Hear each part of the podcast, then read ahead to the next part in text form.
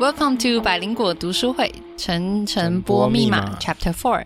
对，这个 Chapter Four 其实是是从一百四十五页到一百八十四页，一百八十六啦，一百八十六。再说一次，章节真的超级无敌难找哈，所以 我们每一次都要抱怨呢，一定要抱怨呐！哪有哪有章节切那么烂的？你说“烂”这个字吗？对啊，他就前面至少要一个 cover page，说第第几章哪什么哪里目录嘛，对不对？对啊，完全因为我觉得他章节，其实他章节切的是有意义的耶，是采访一个主要的人物。是啊，是啊，是啊。我说切的很糟，是因为他没有把那个东西写出来，很对啦，是没错。没有，如果没有要做读书会的话，其实你根本不会发现有章节的存在。好，那哎，等一下，我看他总共是七个章节哦。七八个我不知道，我们一直找不到最后一个。好，那你要开始了吗？好，那嗯，对，其实这边我有一些几一些东西先跟大家 share 一下。嗯，那个我们 YouTube 的第一个 YouTube 抽奖要再一次谢谢 Erica。那那本书我们今天会把它寄出。嗯，然后第二个的话，我们晚一点会抽，可能今明天第三个，第第二个，第二个，第二个，嗯，今明天会抽。好，然后。再来第三个的话，会是在这个的影片下面，然后请大家在这个最后一本 chapter 呃 chapter three chapter four 呃 chapter four 我们会抽第三本，好，请在大家下面留言说你最喜欢台湾画家是谁，还有原因。原因再说一下，谢谢 Erica，好，真的是谢谢 Erica，真的，他真的是非常的热心，而且他不仅。呃，赞助书给我们，他还就是帮我们寄，哎，对啊，好棒！因为我跟 Ken 就是每次要去寄，都说，哎，你寄，哎，你寄，然后两个人都说我不想要跑便利商店，两个人都很懒，虽然很近，对啊，所以谢谢 Erica。好，那这张开始的时候啊，在开始之前还有几件事情要跟大家说一下。第一个是，呃，有听众朋友跟我们分享说，淡水其实有陈澄波户外美术馆啊，户外的，对，因为呃，这张。第四章大家会看到说，其实陈晨波很喜欢去淡水写生，还有为什么？哦，所以在陈晨波呢，呃，在淡水呢有一个陈晨波户外美术馆。什么叫户外美术馆？所以美术馆是户外的。对对对，他呃，他应该就是给你看，就是淡水老街在哪呃哪老街的样子，还有陈晨波曾经在哪边写生，可能看到的 view 是从哪边往下看到哪边，所以是特别有趣。我希望说，对对，我如果有空的话，赶快带老婆去。对啊，顺便去带他拍，带他去拍照。对啊，然后背景，然后如果刚好拍出来的背景就是陈，不是背景就是陈晨波的那那些画，什么淡水老街那些的画了，什么红红角柱，嗯，哦，我会觉得特别有趣。那你就请老婆穿一个跟红色搭配的颜色，因为她应该会穿红色吧？对啊，这样很酷哎。然后再来第二第二件事情要 share 的是。那个杨三郎这张会谈到的是杨三郎，呃，这位艺术家呢，他也有一个美术馆，他是台湾第一个私人的美术馆，嗯，啊，他的位置在永和，然后门票超便宜，只要五十块台币，啊，也太便宜了吧？对，所以我也会找时间去，只是他开放的时间有点短，只有礼拜三到礼拜日，然后下午五点就关了，啊，有点可惜，不过是私人的啦，要求不会太多，Yep，然后最后一件事情呢，嗯。是我们上礼拜有提到，就是呃，大卫马拉之死这幅画，嗯，大家就不知道记不记得，就是在讲法国大革命的其中一位领袖马拉，他左派的领袖，对对，他死在浴缸里面的时候，他帮他画画的人呢叫大卫，嗯，大卫这个人超有趣，因为我们后来跟我妈聊天，然后她说，其实后来的那个。法国美术学院啊，其实就是拿破仑在重新把它弄起来的时候，就找大卫去里面当里面的算是 the leader，就是把他整个东西把学院整个建立起来，所以是大卫这个人去做的。哼，然后因为这个学院起来之后，其实后来我们刚刚提到很多的中国画家，像是徐悲鸿或者是潘玉良这些后来到法国留学的，其实都是这个体系里面，都是去这个学校里面留学。然后这个体系里面也教出那个年代所有最厉害的艺术家，就像连中国啊，连日本大正时期的那些很多艺术家，都是从那边留学回来，然后把那边体系带回日本。然后那时候呢，他们也带回来，呃，带到他们殖民地台湾。所以台湾有一个美院嘛，好像也是用这个体系来做。那这个体系呢，有个特别有趣的传统，就是在里面的学生。大一结束的时候都要画一幅自自画像挂在那个里面，所以你在那边会看到所有人的自画像，所以就是像徐悲鸿他们自己也有自画像，潘玉良的自画像有在里面，就连台湾的这个美院里面。好，也会有他们自己的自画像，所以你如果你去那美院，也会找到。美院在哪里啊？在陈澄波，你也会看到陈澄波自己的自画像，就是我们讲的这些画家，他们大一时候画的自画像。这个在哪里？再查一下，因为我有点忘记了。嗯嗯。然后大卫的美，对，然后大卫这个人，他还画了拿破仑加冕这幅画。拿破仑加冕这幅画，我知道凯莉不知道，因为他脸在放空。不过大家有空的话，可以去查一下这幅画的故事，因为超有趣的。那你现在要讲吗？呃，大家不知道有没有兴趣？不过我就讲一下好了，把时间拉长一下。因为我查了，我觉得很有趣。其实这幅画是挂在罗浮宫，那时候我有看到。然后后来故事我有听到，可是我忘记，现在又看又想起来了。因为拿破仑他后来称帝嘛，虽然他一开始是说他帮人民革命，可是他后来他自己称帝，对不对？嗯。他称帝的时候，他自己又。把皇宫啊皇冠戴在头上，这幅画就是画他加冕的时候，整个那圣母院大教堂里面都是满满的人。其实他那时候实际上在加冕的时候呢，都没有人吗？都没有人，因为很多人就不屑他这个人，他现在在做的事情，连教皇都没有去。可是这幅画他自己，他他就叫大卫帮他画，所以大卫为了讨好他，所以就。把这幅画画出来，可是大卫他原本画的时候是拿破仑手上拿着皇冠，是从教宗手中抢过来，然后要戴到自己头上的。可是好像草稿不 OK，被否决，所以就说好你要重画一个，所以他就画着拿破仑双只双手，就是端起皇冠的样子。所以是完全不一样的。我们可以把这幅画分享在 IG 上面啊。我觉得我们这边有这边有很多蛮多的画都可以分享。IG 好有还有知好有就是知识涵养的感觉，我很喜欢。难得跟你的人生不一样。怎么样？文章是我写的，怎么样？真的很棒哎。对呀。好，那那个好，我们这张 Chapter Four 开始了哈。好，Chapter Four 其实一开始一直在讲这个呃故事男女主角方燕跟阿正，嗯，他两人的内心纠结，我觉得觉。觉得很烦，为什么？因为我发现一件很有趣的事情，就是每次在，因为我跟 Ken 都会自己看嘛，对不对？然后看了以后，我们都会在一个共同的 Google Drive 上面做笔记。嗯，然后 Ken 都会对于方燕跟阿正之间发生的事情，然后都会巨细靡遗的写在笔记上面，然后就觉得天哪，这就是完全可以跳过啊！因为这两，我看到这两个人，我就是受不了哎。因为方燕就是一个自以为是记者，然后没有中心思想，然后自以为有那个瞎妹。我觉得他就是把那个年代的人正常人写出来而已啊。没有，可是他的内心转折也非常没有办法说服我。一会又觉得天哪，我要查这件事情，然后就他说他是。可是里面有写说他还没决定到底要怎么办呢？因为他这边一开始就退缩嘛，他这次又回去找找陈晨波相关资料，他想要知道为什么陈晨波是一个禁忌嘛，他想要去查那个当初的叛乱分子的名单。嗯，他进去查的时候又遇到那个人资部的王王姓男子嘛，反正又被关切了。看到以后又他就赶快逃走，然后阿正。然后阿正知道了以后就觉得很不好意思，说啊，那他进入情资室啦，但其实他在情资室里面根本也没有查出什么东西啊。所以这段的目的是什么？就是知道说有是有危险的，当初乱找资料是有危险的。OK，好，那不过 这这这部这一点我也觉得，我觉得另外一个重要的地方是，它显示出来说他去找资料，可是又找不到陈晨波名字吗？嗯，可是他说很奇怪，为什么陈真波的名字没有在叛乱分子名单里面？可是为什么他的名字又是一个禁忌？这是一个很让人觉得奇妙的事情。这就是让《陈真波密码》这本书越来越神秘。我至少有这种感觉了。你好会解释哦。好，那所以他们呢就说好，那我们去找 对这一章去找的艺术家，艺术家就是我们刚刚提到的杨三郎。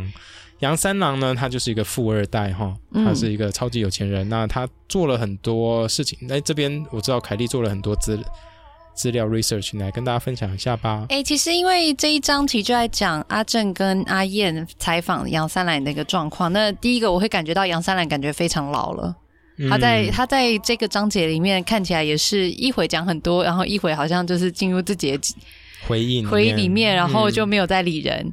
可是杨三郎，我后来看一下哦，他其实非常酷，他是就是生在永和，嗯，好，其实是在新北市这边。嗯嗯。然后他其实从小他家里算是很有钱，还不错，但是当然也没有有钱到可以让他去日本挥霍。他从小呢就没有右手中指，所以他只有九只手指头。他就小学的时候受过伤，然后。呃，截肢就对，也不敢跟自己回家，也不敢跟自己爸妈讲，就是在学校的时候不小心被可能玻璃瓶割到，割到这样，然后回家也不敢讲，后来就整个烂掉，最后指刀割掉。但是他只有九只手指头，却画了非常多很经典的作品。九只手指头跟画画没有什么影响啊？那可是少一只哎。好像我知道我有十只，我也是画不出任何东西。I know，我知道你想要讲什么。哦，这个杨三兰，他虽然家里蛮有钱的，但他的家人却不支持他作画。他很小就喜欢画画嘛，当然就说啊，画画不能当饭吃。你看，你看这句话根本没有变。对对，所以他从小呢，他就开始自己存钱，嗯，然后他就想要去日本学画嘛，嗯。然后我觉得很有趣的是，他存的钱只够他住很烂很烂的舱等，然后在那种很狭小的地方。然后住了六天，然后到日本，而且他到上船前才写信给哥哥，就说：“哎，我要去日本喽，拜。”我就觉得这种简讯的概念，就觉得非常酷啊，完全就是有自己的风格。但是他其实画了很多跟台湾有关的嗯的一些作品，包括呃，一个是玉山，哦，他的玉山日出非常非常有名，他在画玉山，他画的迪化街其实很有感觉。我去他的那个网站上看了一下，嗯，他的迪化街就是一个。迪化街的样子，其实到现在还是觉得没有变，没有变那么多。尤其是最近迪化街又重新又注入了很多活力，真的，这这一点我是觉得可比做的很好了。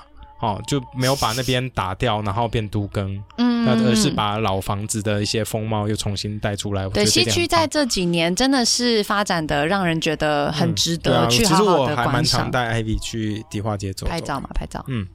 好，那这边可是我发现一个 bug。如果我知道我们的作者没有在听，不过他来的时候我要跟他讲。你怎么知道他没有在听？哦，他他说他们那时候去找杨三郎呢，跟他聊天，对不对？可是维基百维基百科上面讲说，杨三郎七十岁的时候失失聪，听不到。啊，他听不到。可是杨三郎是一九零七年出生的，所以照理来讲，是一九七七年的时候他就失聪。可是他们。方正跟阿燕是一九八四年的时候去找杨三郎，所以不合理。所以他们怎么聊天的？比手语吗？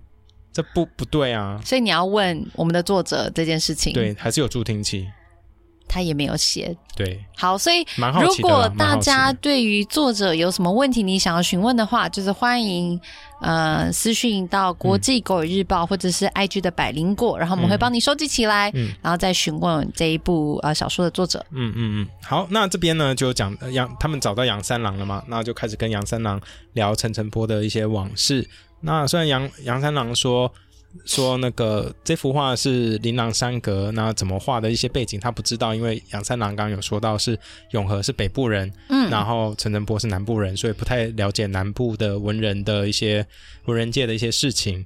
可是杨三郎跟陈澄波的私交还是挺好的，嗯，哦，因为他们之前一起在日本有读书，嗯嗯嗯嘛，对不对？对，然后他们其实呃，不仅是在日本有读书啊，他其实回国以后呢，他跟许多不管是陈澄波啊，还有我们之前有讲到什么廖继春啊，还有李石桥等这些台湾非常有名的画家，他们一起成立了台阳美术协会。我们之前是有聊过，呃，还没，这边我做了很多资料，等一下我们来聊台阳，因为中间我也做了很多其他的资料，你有中间要补充的吗？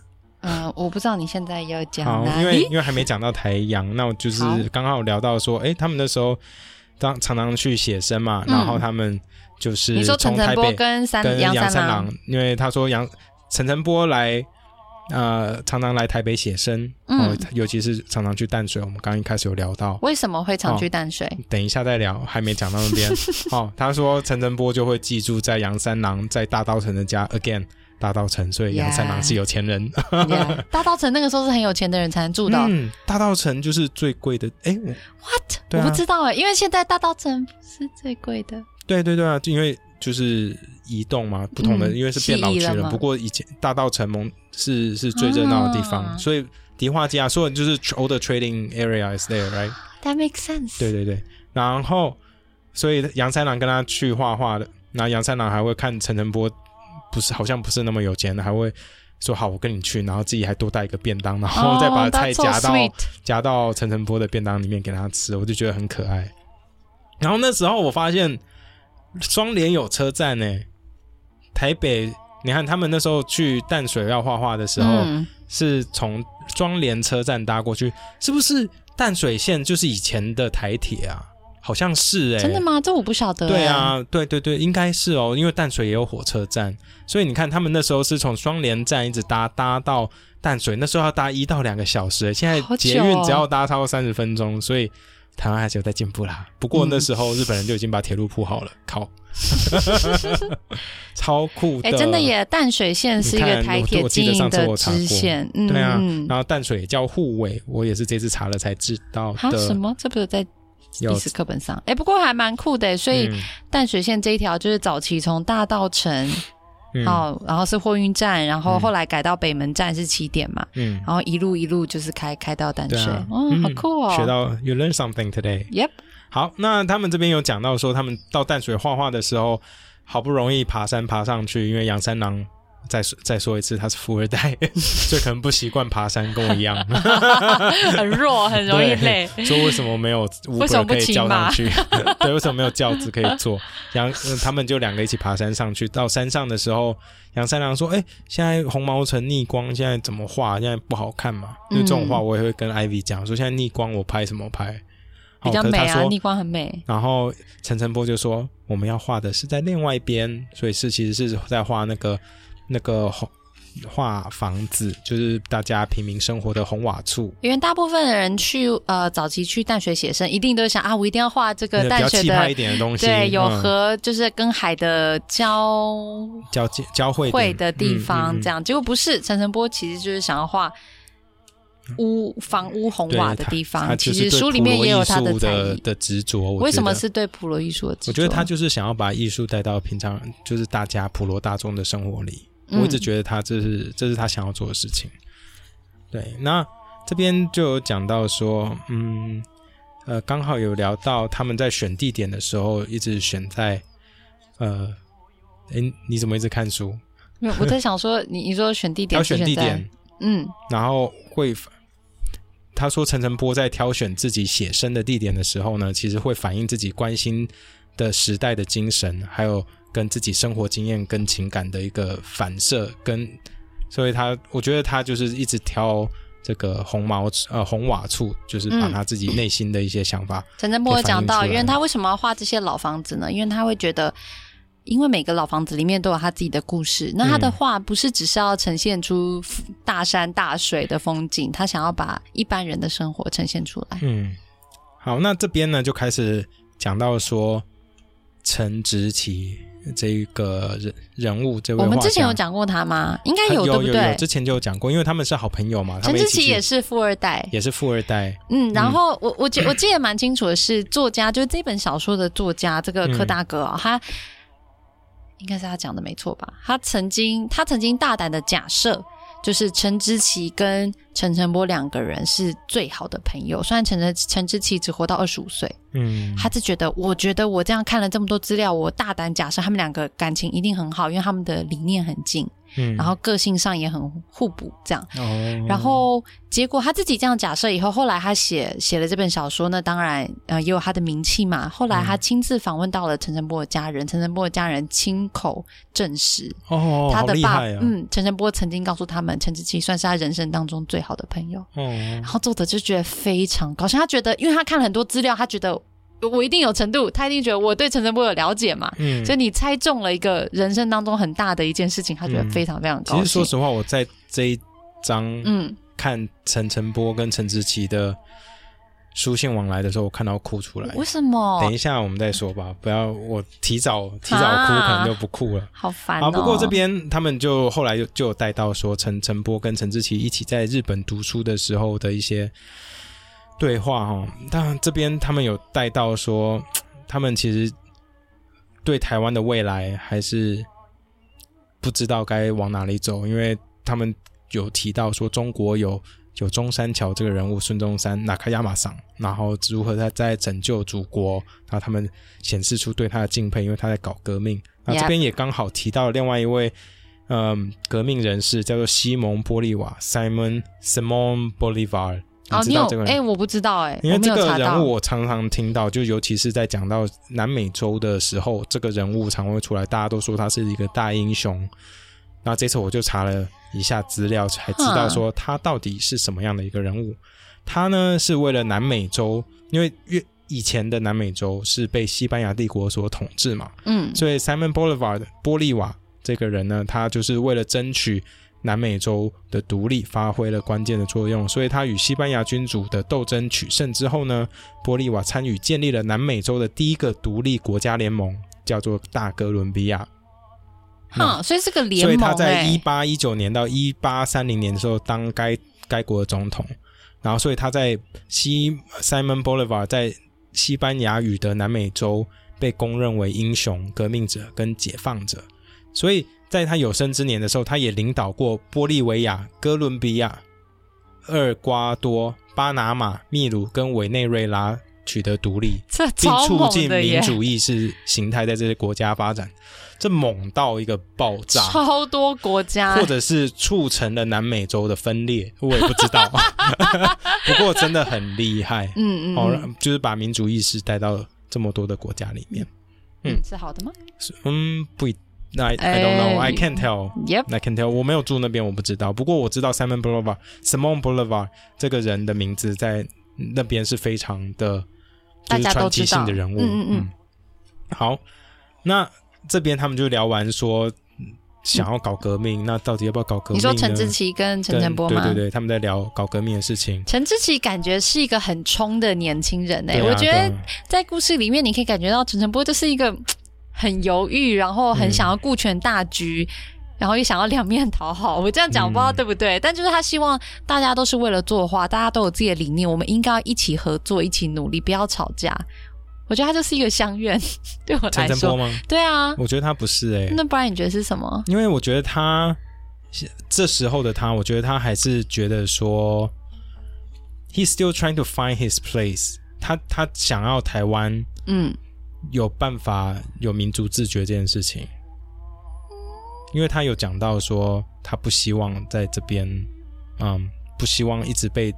日本人当成次等，你说民族自觉，自台湾人可以自己决定自己的命运。对对对，因为他说他出生的，这后面有讲到，嗯，他有站出来讲，在他请客的时候嘛，最后他就说，因为他其实出生的时候，台湾还是清朝的一部分，所以他经历过曾经是清朝，后来是日治，所以他两边都有经历过，嗯，所以他觉得说台湾似乎一直没有办法掌握自己的命运，所以他希望的是台湾有一天。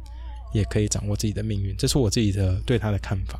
我觉得其实整个故事里面，你可以感觉出来都讨好，而是我觉得不是是讨好，而是他的人格特质就是这样子。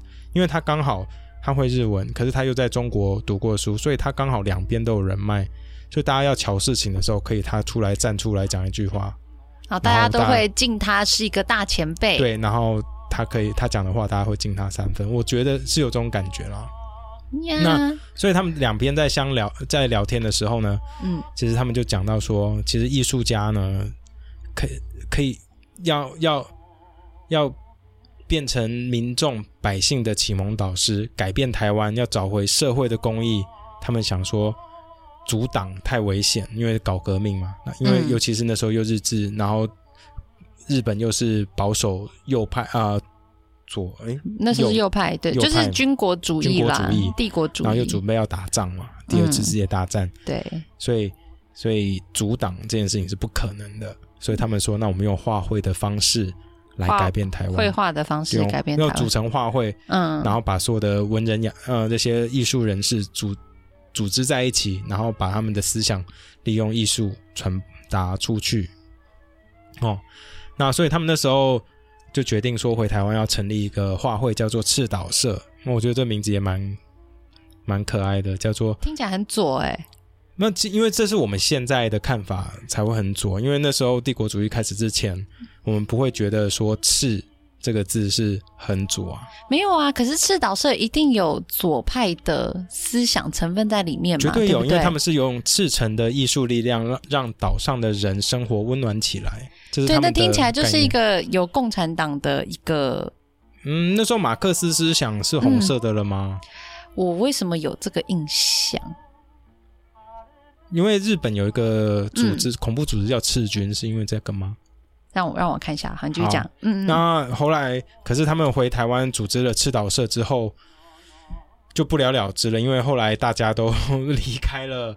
嗯，台北他们一回去组织起来，可是又没有办法延续下去，因为陈诚波回台湾找不到工作，又去上海，然后杨呃杨三郎他那时候又去法国读书，然后陈陈志奇也过世，所以所以赤岛社就没有办法继续，就没有办法继续下去。嗯嗯嗯。不，然后后来他们两个就呃杨三郎就。就跟那个陈澄波他们就那因为这是一个回忆嘛，嗯，那杨三郎跟陈澄波他们在那个写生山上写生画到一半的时候，陈澄波就突然开始哭嘛，他很想念，对，因为杨三郎说你那么喜欢来淡水画画，是不是因为你很想念陈之奇呢？陈之奇也很长，嗯，去淡水写生，那你要讲一下他们两个之间的故事了吗？嗯，你你先讲，我把那个我的那段先找出来，好像被你删掉了。啊，我哪有删你的东西？嗯，好，其实呃，我觉得陈之奇他在日本的时候就跟陈晨波非常非常要好嘛。虽然陈之奇他就是一个很冲的一个人，他以前在台湾念书的时候，就是因为帮，就是他就是帮台湾学生站出来，然后对抗。日本嗯老师们就是日本对他们的不公不义的一个状况，所以他后来就被退学了。然后退学后，他又到日本去念书。他因为他是一个非常非常厉害的画家，嗯，但我觉得蛮让人感伤的是，从陈之奇他写信给陈晨波的一封信，嗯，好可以看到说他们两个第一感情有多好。然后第二，他有讲到说，其实陈之奇为什么会在二十五岁的时候就去世？嗯，他是为了要。我哎，我放在哪？要赶赶一个船。对他其实是为了想要参加日本的一个地展，好，日本的地展。他为了赶船，这封信在一百六十五页开始哦。嗯，他为了赶船，然后在，然后那天又是台风，所以等于是河水暴涨，然后他就直接涉水要上船，他因为他快赶不上了，就就跌倒，然后就胸口被。石头撞到他，那时候想说啊，好痛！可是想说不行不行，我一定要去地展。他就硬是不顾自己的痛，就是身体上的这个痛觉，他还是去日本参展了。后来就引发出其他的并发症，然后染了重病，变成肺膜炎、呃胸膜炎、胸膜炎，后来就去世了。嗯，我就觉得天哪，这听起来是一个超，就是现在的医学一定不可能让这种事发生，不可能就是会这样就去世。哎，我觉得其实这这这里面有。就是在在里面的文字可以看出，就是他跟陈志奇跟陈晨波的交情哦。那这边我觉得很感动的地方是，其实他最后几句话，他跟那个陈晨波说，嗯，他我真的觉得他真的很喜欢台湾这块土地哦。他说：“阿兄，你要记得，我若先走，有许多未完成的志业，你要帮我完成啊。我们要推动社会的公平与正义，我们要改造台湾人。”文明的水平，我们不要做日本人二等的公民。我们要消除独裁者垄断社会的经济的任何资源。我们要实现我们的安纳奇梦想。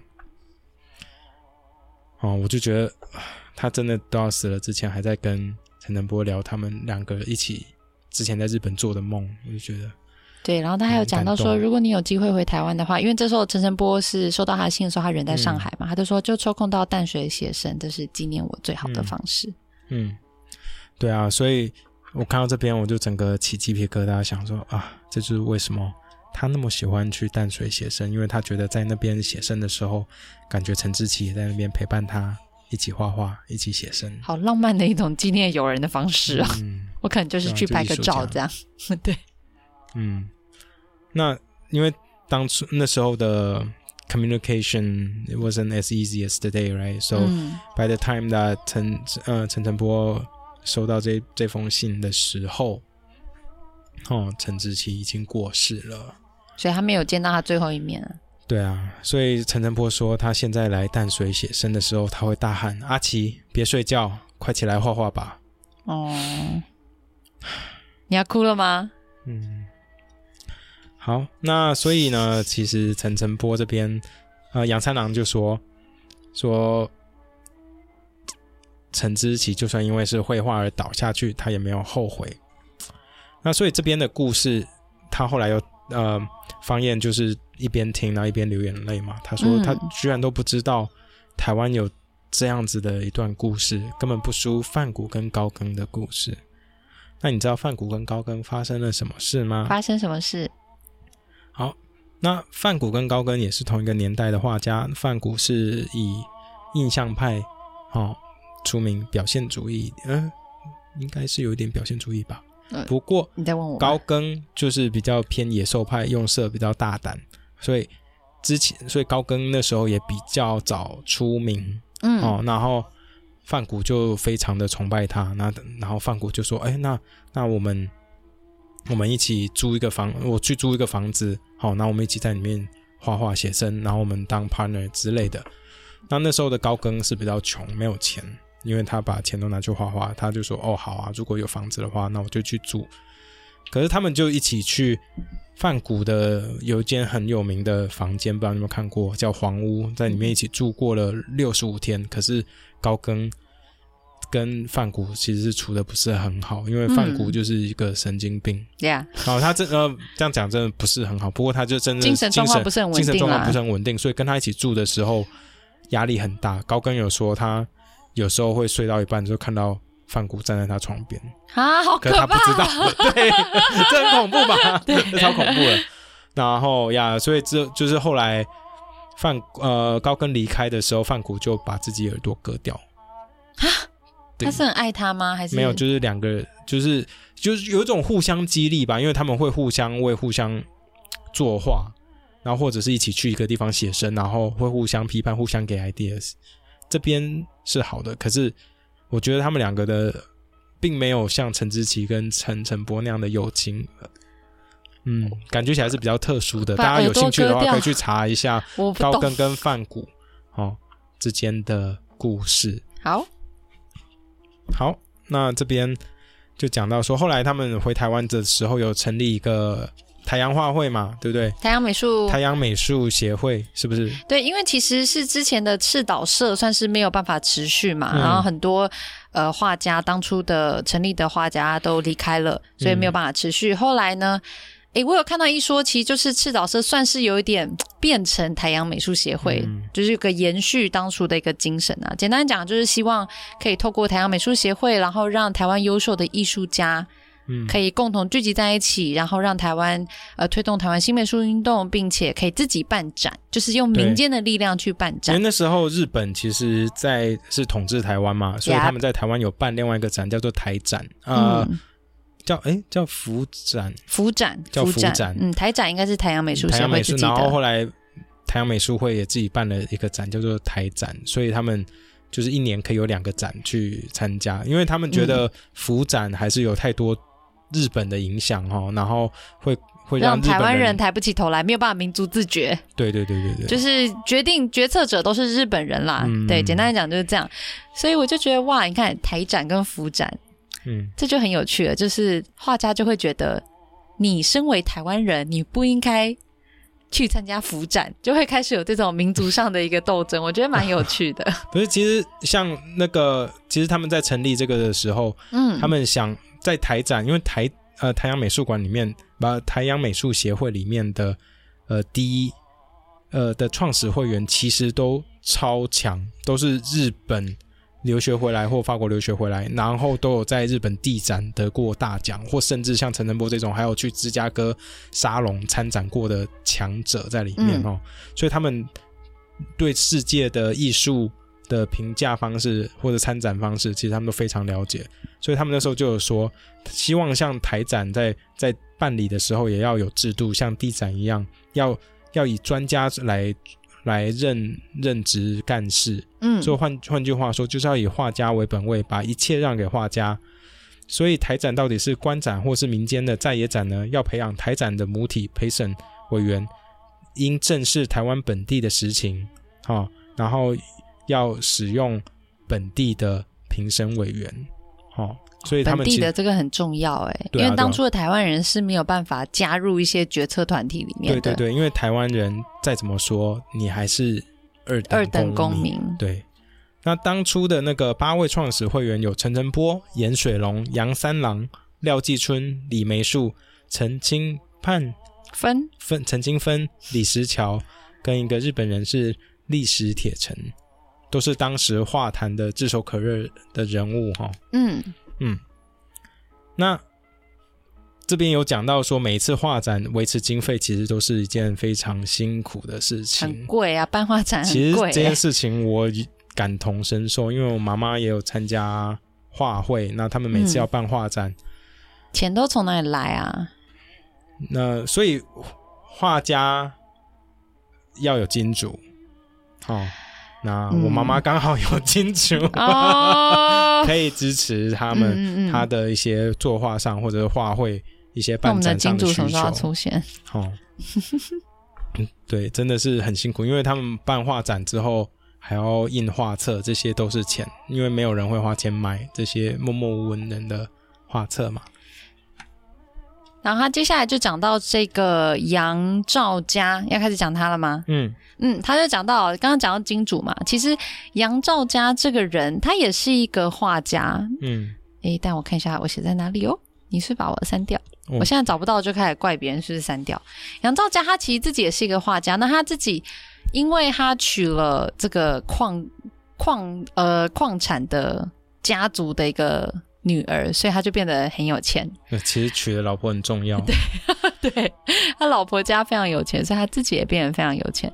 那他当然他原本也是很想要，他他算是台湾第一个，他是等下等下不好意思，我看一下啊，抱歉我找到了，你讲。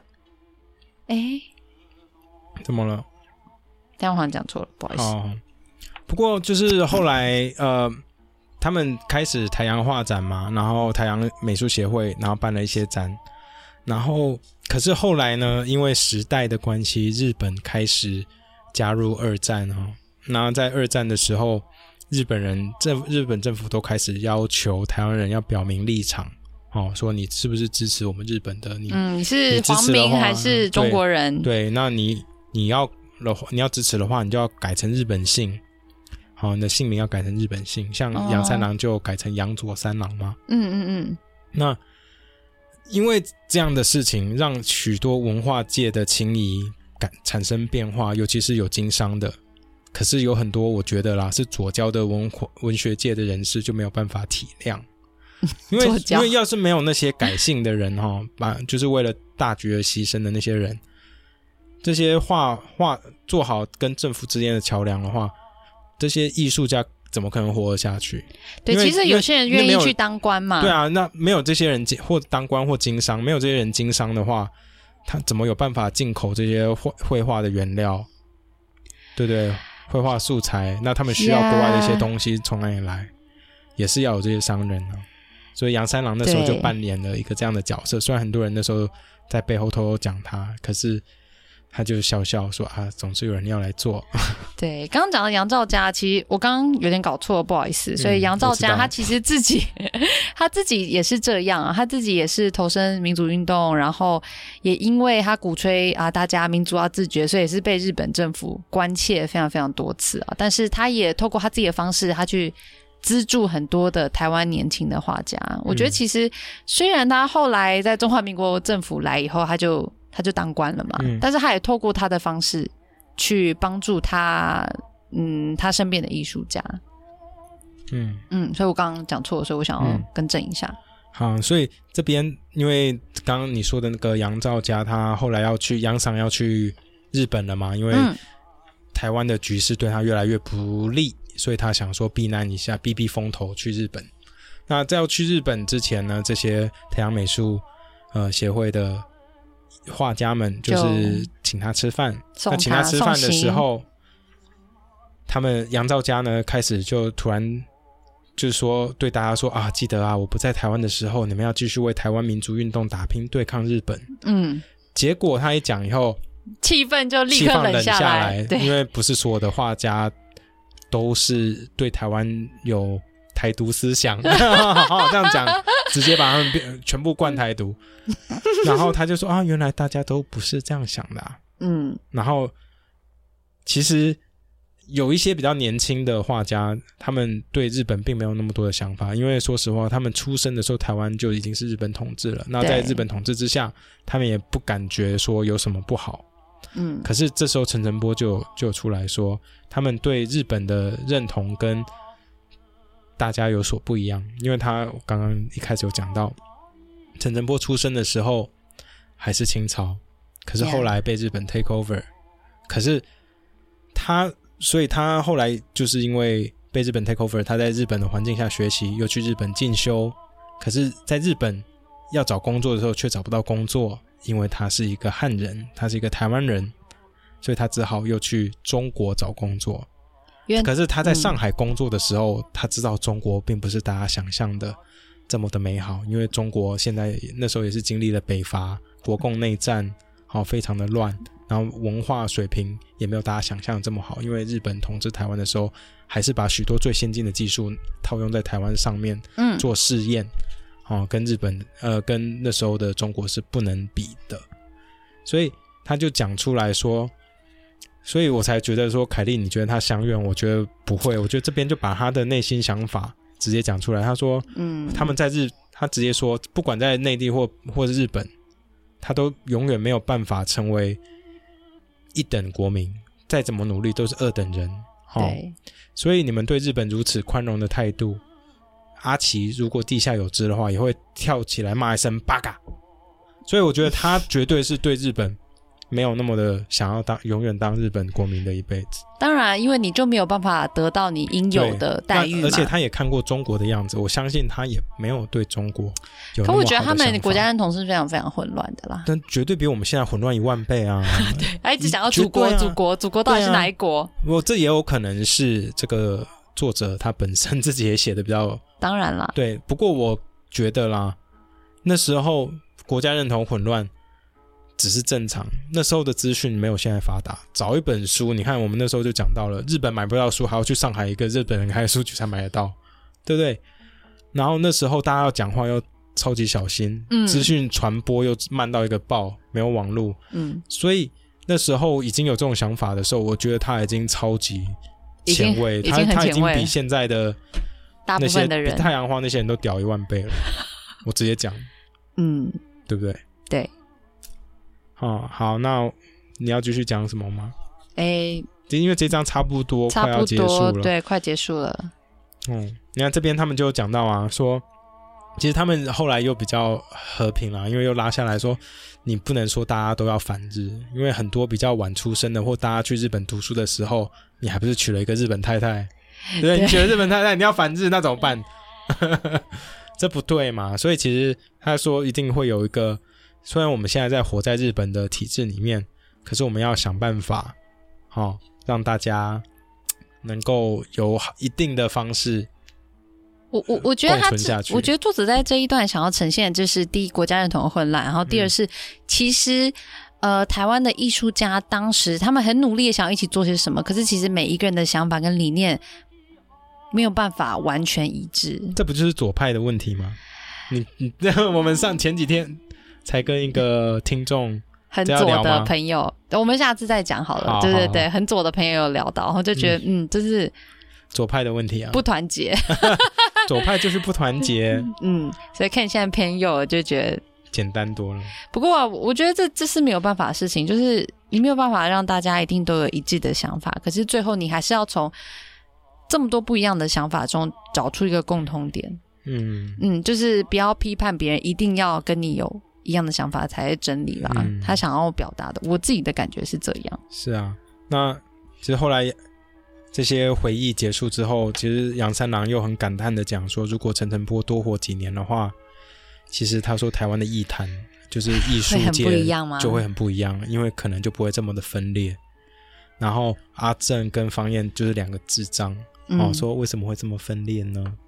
你不觉得他们是智障吗？问这种话，修马哉，因为国民政府撤退过来啊，那就带一派那边的艺术家过来嘛，那那边就是外省派跟本省派一定有冲突，吵成一团。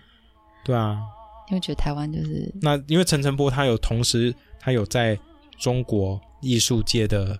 经验，他又代表中国去参加芝加哥的沙龙，对不对？他是中国一把一把交椅，耶，第一把交椅，所以他其实是一个很重要的一个协调的人物。他在日本地展又参被选过好几次进去，所以他出来讲话，中就是不管内呃本省跟外省都一定会。都会愿意尊重他啦，他等于是可以成为大家勉强都可以接受的共识。其实就是我们刚刚讲到的桥梁，当如果做桥梁的这个角色，就像杨三郎那时候换姓当成桥梁角色。他其实后来有当桥梁啊，这我们之后可以讲。他其实就选择算是当官了嘛，对不对？那我没有看到那边。好，这之后再说喽。嗯，那就下礼拜见喽。嗯，好，好，拜拜，拜拜。